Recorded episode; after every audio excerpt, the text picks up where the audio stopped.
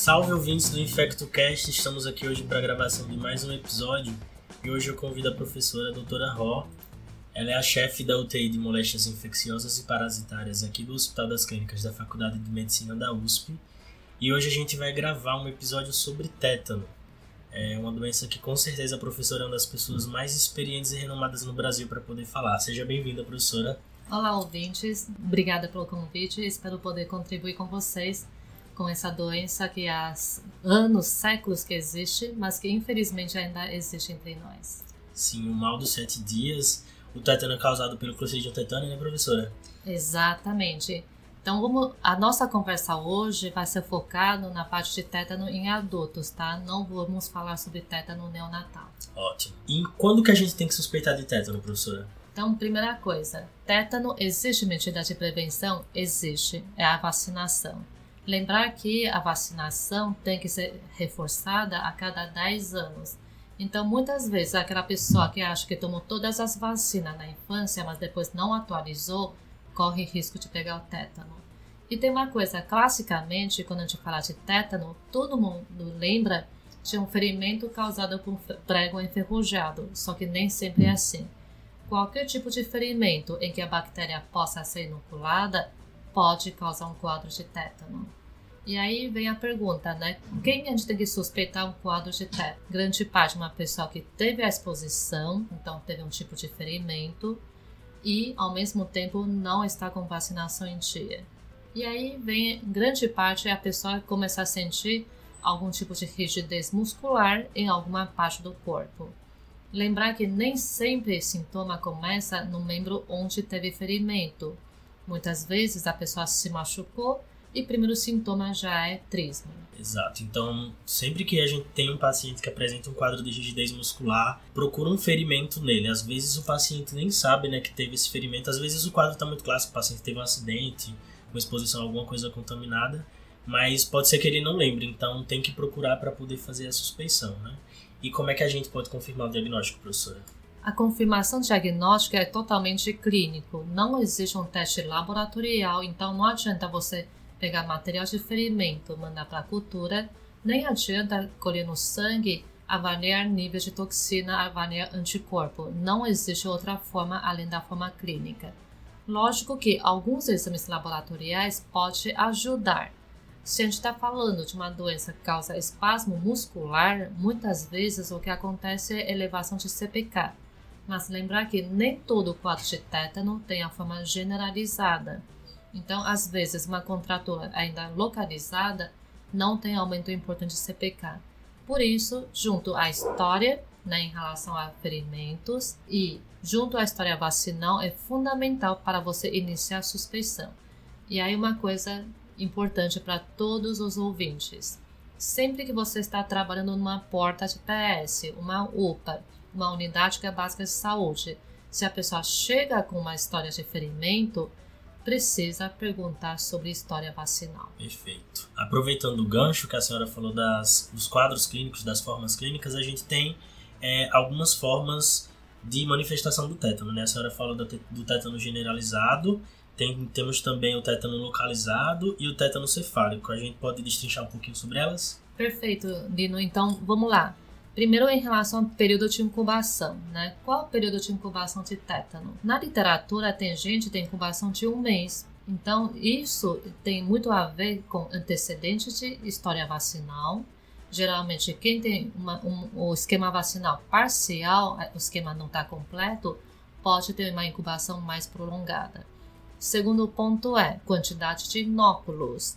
Então, se for uma quantidade pequena e a pessoa não está imunologicamente protegida, o período de incubação também pode ser mais longa. E aí um ponto importante sobre isso, quanto menor o período de incubação, e o que é período de incubação? O ferimento até primeiro sintoma, não importa qual seja esse sintoma. E aí, quanto mais curto esse período, maior chance de ter uma evolução grave. Segundo, que é chamado de período de progressão que é primeiro sintoma até primeiro espasmo generalizado. Lembrar que eu estou falando de espasmo generalizado. E aí, voltando à sua pergunta, quais as formas de apresentação de tétano? Eu posso ter tétano localizado, e tétano generalizado. O que é tétano localizado? É onde tem contratura muscular localizada no membro onde teve o ferimento.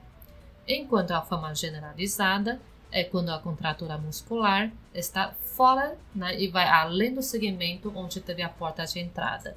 Então, o exemplo que eu dei: uma pessoa pisou num prego, mas começou com sintoma de trismo, essa pessoa já tem a forma generalizada. Aí depois vem a contratura generalizada, significa a pessoa tem espasmo em vários segmentos do corpo. Lembrar que geralmente esses, esses espasmos são simétricos, tá? Nessa forma generalizada. E pode ter progressão crânio caudal, então significa uma progressão descendente, ou progressão caldo-cranial, que a gente chama de progressão ascendente. Qual a importância disso? Nas formas descendentes, muitas vezes, primeiro muscular, primeiro grupo muscular acometido são aqueles responsáveis por via respiratória. Então, o paciente pode já começar com dificuldade de respirar por espasmo de via aérea, com trismo e engasgo. Enquanto a forma ascendente, eu começo com geralmente espasmo no membro inferior, depois no tronco, aí que pega a via respiratória. Exatamente pensando nessa sequência é que a forma descendente é a forma mais grave. Porque na fase precoce o, te, o tetânico morre de quê? Morre por acometimento da, da via respiratória, seja a via superior, seja da caixa torácica. Então, eles morrem geralmente secundário à hipóxia, que é a manifestação mais grave que tem na fase precoce. Só aproveitando uma coisa que eu esqueci, lembrar que geralmente ferimento tetânico não tem sinal inflamatório. Então, se o paciente te fala, eu pisei num prego e você olha, ferimento está limpo, já está cicatrizado, isso não exclui um ferimento tetânico tem que dar valor para esse ferimento. Isso é fundamental para não desvalorizar algum tipo de ferimento. Perfeito. É, a senhora falou que na forma precoce, que no período mais precoce os pacientes costumam morrer de hipóxia. Interessante que depois eles desenvolvem um quadro de desautonomia, não é? Exatamente. E aí, então, assim, em relação a outras complicações, né? A forma mais grave que a gente tem, a manifestação mais grave que a gente tem no tétano, é quando eu tenho a manifestação de desautonomia. Primeiro, desautonomia só acontece em paciente que tem tétano generalizado, não acontece em quem tem tétano localizado. Segundo, geralmente manifestação de desautonomia acontece na segunda semana da evolução da doença, aliás, após a segunda semana, o que significa geralmente a partir do 14º dia da evolução da doença Pessoal, não é da internação, tá? Então não é a parte da data que o paciente internou, e sim a parte da data do primeiro sintoma. E o que, que caracteriza a desautonomia? É uma situação que o paciente tem uma oscilação entre manifestações simpáticas e depois manifestações parasimpáticas. E a ordem é sempre essa. Primeiro tem manifestação simpática, depois tem manifestação parasimpática. Na fase simpática, eu tenho taquicardia, hipertensão, eventualmente até uma baita sudorese e eventualmente até hipertermia. Depois eu entro na fase parasimpática, onde eu tenho uma bradicardia e hipotensão. Lembrar que no contexto de tétano, essas manifestações duram segundos a minutos e geralmente é situações que, maior, que causam maior risco de óbito principalmente na fase parasimpática. O paciente do nada fica super hipotenso e super bradicárdico. A gente já teve paciente que chegou a PA média de 20 milímetros de mercúrio e frequência cardíaca de 15, 20. Por isso, no tratamento da desautonomia, a gente usa drogas de duração curtíssima. A gente não usa drogas de ação prolongada porque se usar alguma coisa de ação prolongada na fase simpática, a hora que entra na fase parasimpática, o paciente pode morrer.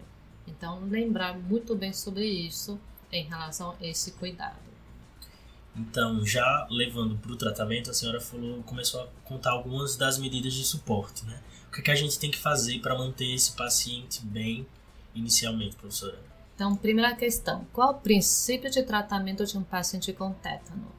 A gente tem três principais princípios: um é tratar sintoma, segundo, tratar o agente e terceiro, garantir via aérea. Então, é isso que eu quero. Então, no sentido de tratamento de sintomas, o que, que eu quero na fase precoce de manejo? Pessoal, provavelmente todo mundo pensa paciente com, tetano, com, tetano, é, com tétano, você deixa num quarto silencioso luzes apagadas e pede para ninguém entrar. Não, não se faz isso. Todo paciente com tétano, não importa se ainda está na fase localizada ou já fase generalizada, tem que ficar no ambiente de UTI. E monitorização inicial tem que incluir oxímetro. 3. Paciente tem que ficar na sua frente. Não deixa a paciente num quarto silencioso, luzes apagadas e ninguém entrar. Caso contrário, paciente vai espasmar lá dentro, ninguém vai ver e vai ser encontrado morto. Por isso, nesse sentido, no manejo de paciente, qual a minha, minha proposta? A proposta é paciente conseguir não ter espasmo, mesmo com todo estímulo do meio ambiente. E aí, todo o quadro de espasmo consegue ser tratado adequadamente. E aí vem a pergunta: como que eu faço isso? Garantir via aérea, todo tetânico tem que ser entubado? Não. Quando que a gente entuba um tetânico? Quando o grau e a intensidade e a duração de espasmo, principalmente da via aérea, da via respiratória, está comprometendo a saturação. Aí sim, nesse sentido, que o paciente é entubado. Lembrar que se entubou igual traqueostomia, por quê? Senão o próprio tubo serve como estímulo para ter um, um espasmo e aí, se eu tiver trismo com tubo, significa que eu ocluí via aérea. Por isso, todo tetânico entubado igual traqueostomia. Uma ressalva aqui. Essa traqueostomia tem que ser feita de uma forma segura e tanto intubação quanto traqueostomia significa usar bloqueador neuromuscular. Não tentem nunca entubar um paciente tetânico sem bloqueio ao paciente. Caso contrário, a hora que você coloca laringo, se o paciente tiver um trismo, vai quebrar o dente, vai sangrar e você não vai mais conseguir entubar esse paciente. Traqueostomia. Durante a traqueostomia, a hora que está posicionando o paciente, use bloqueador neuromuscular. A hora que chegar na traqueia, antes de abrir a traqueia, repita bloqueador neuromuscular mesmo que tenham usado, administrado a, dose anterior a 10 minutos. Lembrar que aqui estamos falando de uma doença em que o neurotransmissor é muito maior. Então, esquecem sobre a meia-vida do bloqueador. Repita, repita o uso desse bloqueador. Caso contrário, a hora que você está puxando o tubo para colocar cânula de traqueostomia, pode ter outro espasmo de traqueia e aí você não vai conseguir nem mais entubar e paciente morre de hipóxia. Bom, voltando. E aí, então, o objetivo de em relação ao suporte é promover relaxamento, apesar do estímulo de meio ambiente. Aqui, a gente costuma usar diazepam, benzodiazepínico, diazepam de infusão contínua, na dose suficiente para promover relaxamento. Segunda indicação de intubação é a dose de diazepam está causando um, uma hipoventilação no paciente, de tal modo que o paciente está hipoventilando por causa das, do efeito sedativo de diazepam. Aí sim é a segunda indicação de intubação. Outro manejo de paciente é tratar o agente. No tratamento do agente envolve antibiótico.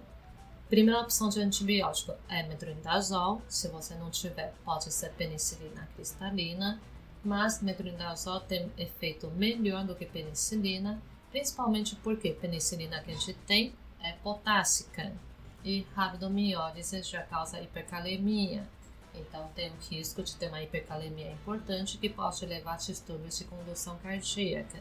Por isso, preferência pelo metronidazol. Segundo ponto é manejo do foco. Então precisa ser feito o desbridamento do foco como eu falei, geralmente é, o foco em si é um foco que parece já estar cicatrizado, mas qual o objetivo desse desbridamento? Um, remover tecido desvitalizado. Dois, procurar corpo estranho. Lembrar que a bactéria Clostridium tetani é uma bactéria gram-positiva anaeróbia. E aí, o que, que ela faz? Ela produz toxinas para manter o ambiente anaeróbio para facilitar a sua replicação. E aí, segundo a toxina que ela produz, é a tetanoespasmina que causa espasmo muscular.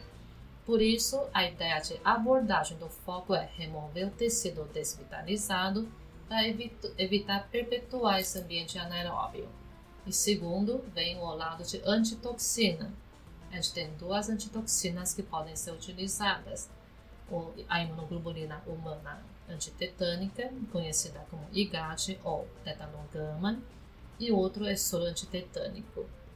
Lembrar que, lembrar que a aplicação de ambas, uma ou outra, tem que ser feito antes da abordagem, inclusive com aplicação perilesional, para evitar na hora de fazer desbridamento, eu dissemino mais ainda, eu espalho a toxina. Então tem que ser feita pelo menos meia hora antes da abordagem, aplicação perilesional. Em relação à dose, dose de tetanogama ou SAT, tem, os centros, cada, cada hospital tem sua, sua própria prática, tem o que costuma fazer. Aqui a gente faz 5 mil unidades internacionais de tetanogama, mil em cada grupo muscular e mil perilesional. Se for soro antitetânico, aí são 25 mil unidades de soro antitetânico, 20 mil sistêmico e 5 mil perilesional. Então, resumindo, essa é a abordagem de, do tratamento. Só um detalhe, vocês repararam que eu só falei de uso de bloqueador neuromuscular no momento de intubação. Lembrar que eu posso usar também, uma vez que tendo certeza que a via aérea está garantida, eu posso usar também para os outros procedimentos invasivos. Aqui a gente só usa bloqueador neuromuscular no intuito de uh, infusão contínua quando a gente chegou à dose máxima de diazepam e o paciente continua tendo espasmo.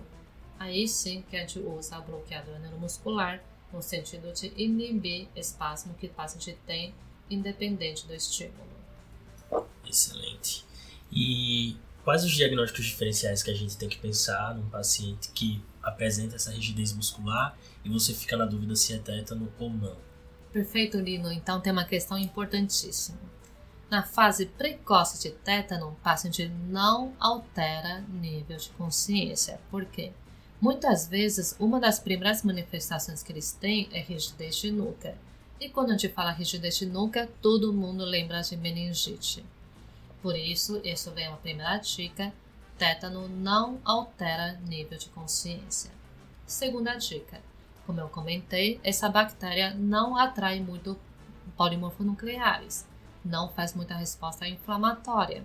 Então, tétano na fase precoce também não causa febre, então, é outro diagnóstico diferencial importante. Né? Então, meningite é a, é a primeira, primeira hipótese de diagnóstico diferencial. Segunda hipótese, lógico, é HSA, mas repito, tétano não altera nível de consciência. Terceiro é, se eu tiver só trismo e não tem outros sintomas, um diagnóstico diferencial importantíssimo é abscesso retro, retrofaríngeo, né, o abscesso dentário na, ou na, na parte de, principalmente na, na nos, nos, dentes molares. Então, isso é uma, uma hipótese importante. E por fim, não esquecer que distúrbio de cálcio, principalmente hipocalcemia, também pode causar tetania. Então é fundamental lembrar sobre isso. E não esqueça de falar de uma forma diferente de tétano, que é tétano cefálico. Tétano cefálico, o que, que é? É quando a porta de entrada está no segmento cefálico. Muitas vezes, quando isso acontece, eu posso ter acometimento de pares cranianos. Se eu tiver acometimento de pares cranianos, eu posso ter manifestação de flacidez em vez de espasmo. Então, muitas vezes, o paciente tem flacidez de um, um lado da face junto com manifestação de engasgo, de, tri, de dificuldade para abrir a boca ou de rigidez cervical. Nesse sentido, é muito difícil fazer diagnóstico diferencial. Por isso, nesse momento, é importantíssimo perguntar sobre quedas, ferimentos e não esquecendo alguns focos meio atípicos, que é a otite média ou próprio foco periodontal. Nesses casos, posso ter também manifestação de tétano cefálico, já que a lesão está no segmento cefálico e aí ter essas apresentações atípicas de flacidez em vez de espasmo. Muito interessante. E em relação ao prognóstico, professora, o que a gente costuma ter de mortalidade? Existe algum marcador dos pacientes que podem evoluir pior? Perfeito, isso é uma questão fundamental. A gente aqui na nossa UTI, a gente tem uma frase, paciente tetânico não pode morrer.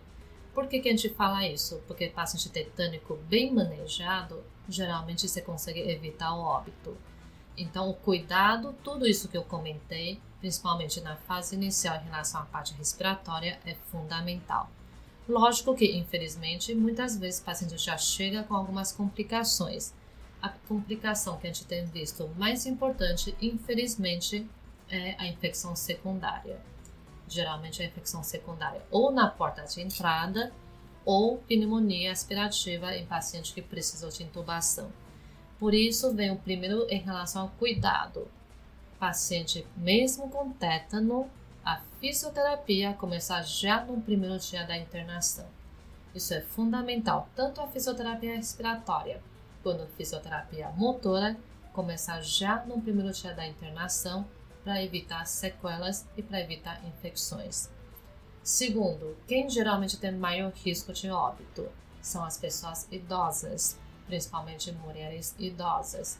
E a gente tem hábito, quando a gente está pensando alguém está espasmando, é palpar abdômen. Mas uma senhora idosa, geralmente o abdômen está mais flácido.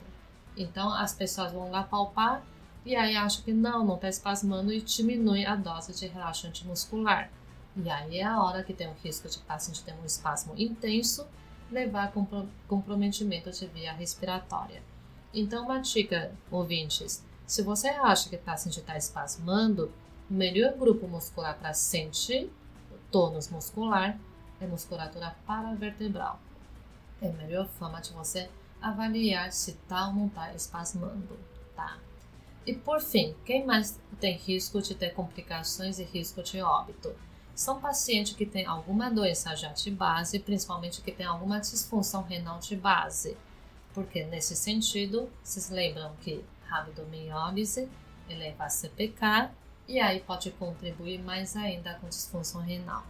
Por isso, o paciente tetânico é super, super importante manter o paciente com diurese e euvolêmico para evitar uma piora da função renal e aí aumenta a gravidade da internação na UTI. Então, esses são os pontos mais importantes em relação aos cuidados para evitar um mau prognóstico. Só aproveitando esse gancho, não esquecer.